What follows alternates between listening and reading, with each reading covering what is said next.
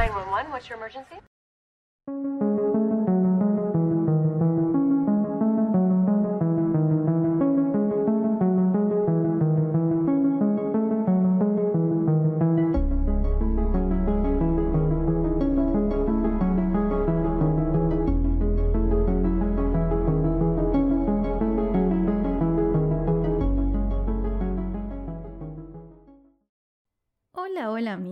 Espero que estén todos súper bien. Yo soy Mika y les doy la bienvenida a este nuevo episodio de Un Rato de Misterio. En el día de hoy les traigo un caso bastante curioso que es la desaparición de Natasha Ryan. Como este caso es un poco largo, vamos a dividirlo en dos partes. La primera, que sale hoy, y la próxima el martes que viene. Antes de empezar, los invito a seguir el podcast desde la plataforma en que me estén escuchando, ya que eso ayuda un montón a que estos episodios sigan circulando y esta comunidad crezca cada día más. Ahora sí, una vez más, y como siempre, los invito si quieren a buscar un té, un café, lo que les guste tomar, y empezamos con el caso.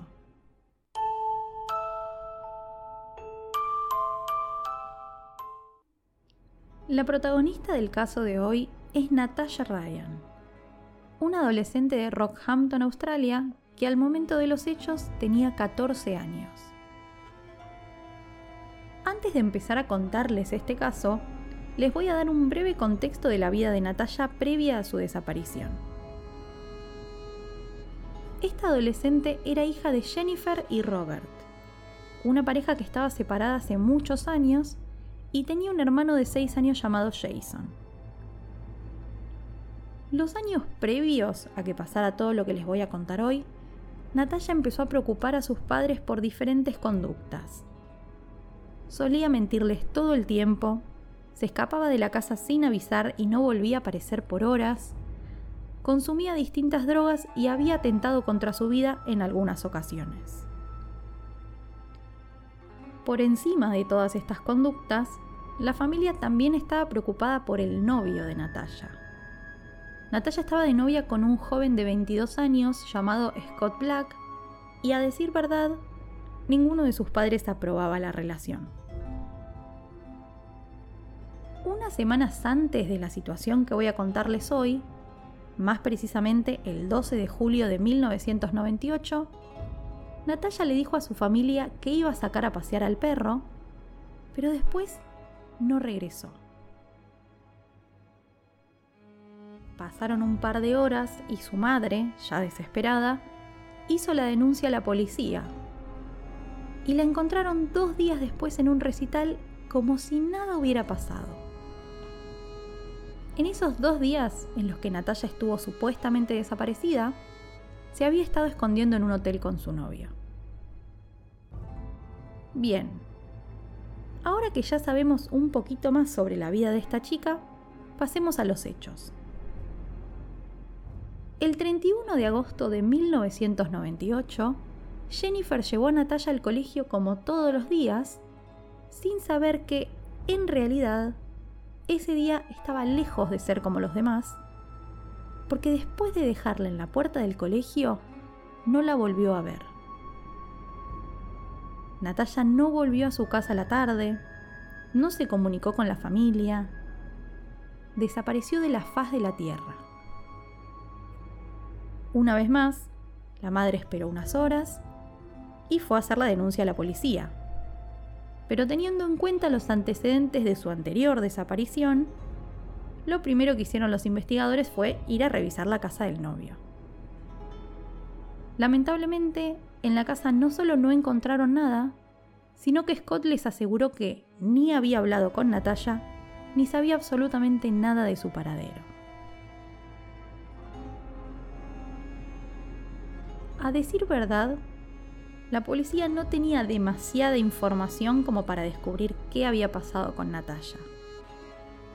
Sin embargo, a los pocos días dieron con un primer sospechoso, el mejor amigo de la joven, que era un chico de 15 años llamado Maioa. ¿Por qué era sospechoso este chico? Bueno, según la policía, fue la última persona que la vio con vida antes de que desapareciera. Natalia y Mayoa se juntaban muy seguido, sobre todo a probar distintos tipos de drogas. Una semana antes de la desaparición, los dos estaban en la zona donde solían juntarse y de pronto se les acercaron dos hombres que no conocían, pero habían visto alguna que otra vez por esa calle. Esa noche, Mayoa fue drogado en contra de su voluntad y abusado sexualmente en frente de su amiga, que lamentablemente no pudo hacer nada para ayudarlo. El joven no se sentía preparado para denunciar este hecho a la policía, por lo que cuando fue detenido por el supuesto secuestro de su amiga, nadie sabía estos antecedentes.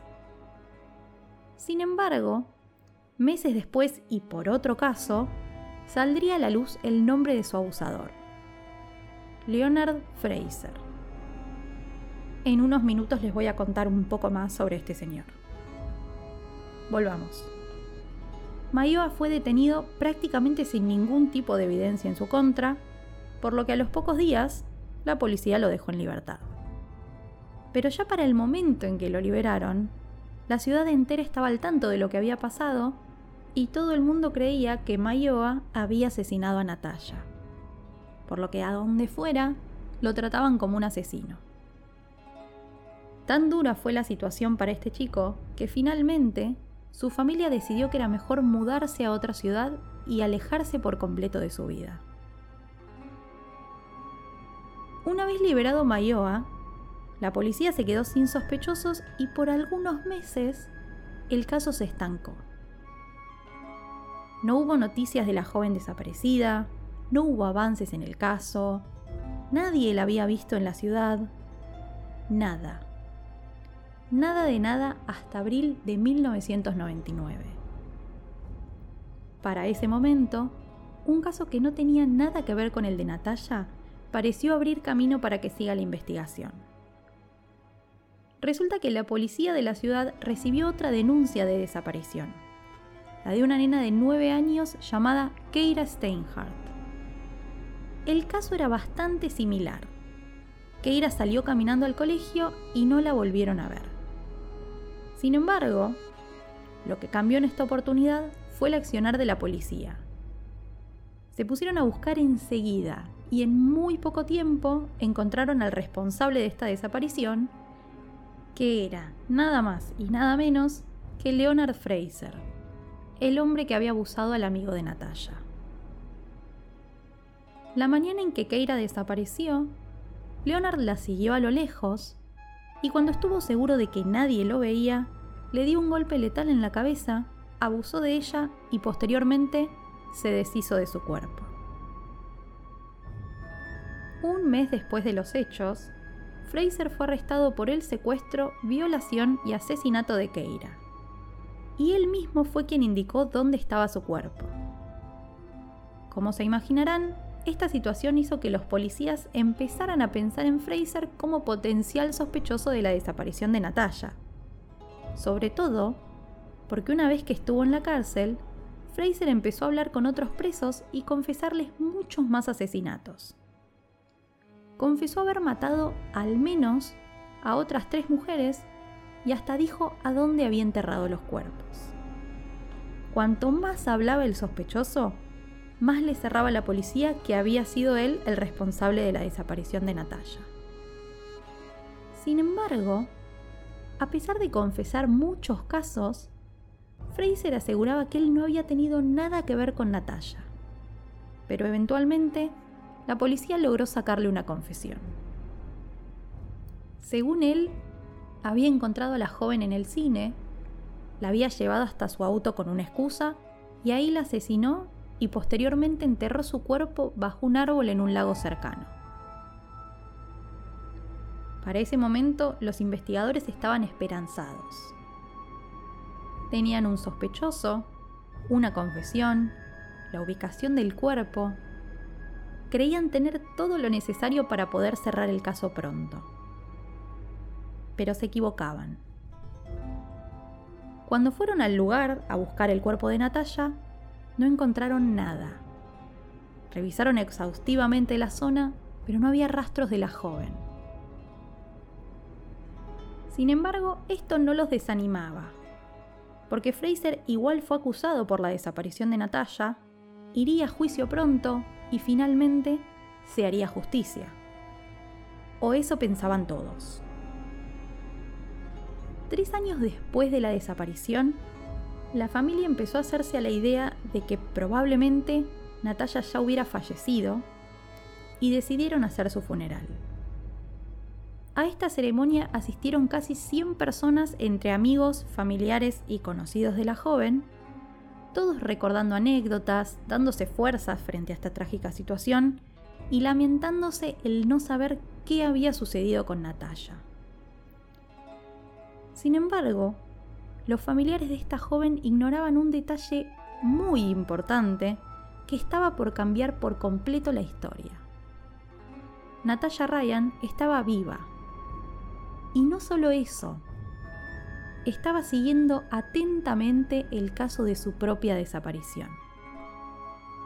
Pero todo esto se los voy a contar en la segunda parte del caso, así que los espero el martes que viene para poder cerrar esta historia.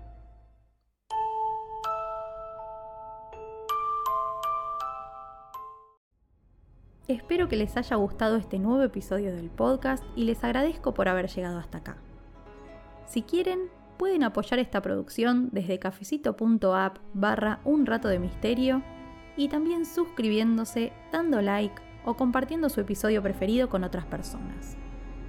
Queridos amigos, eso ha sido todo por hoy. Les mando un beso grande y los despido. Hasta el próximo episodio.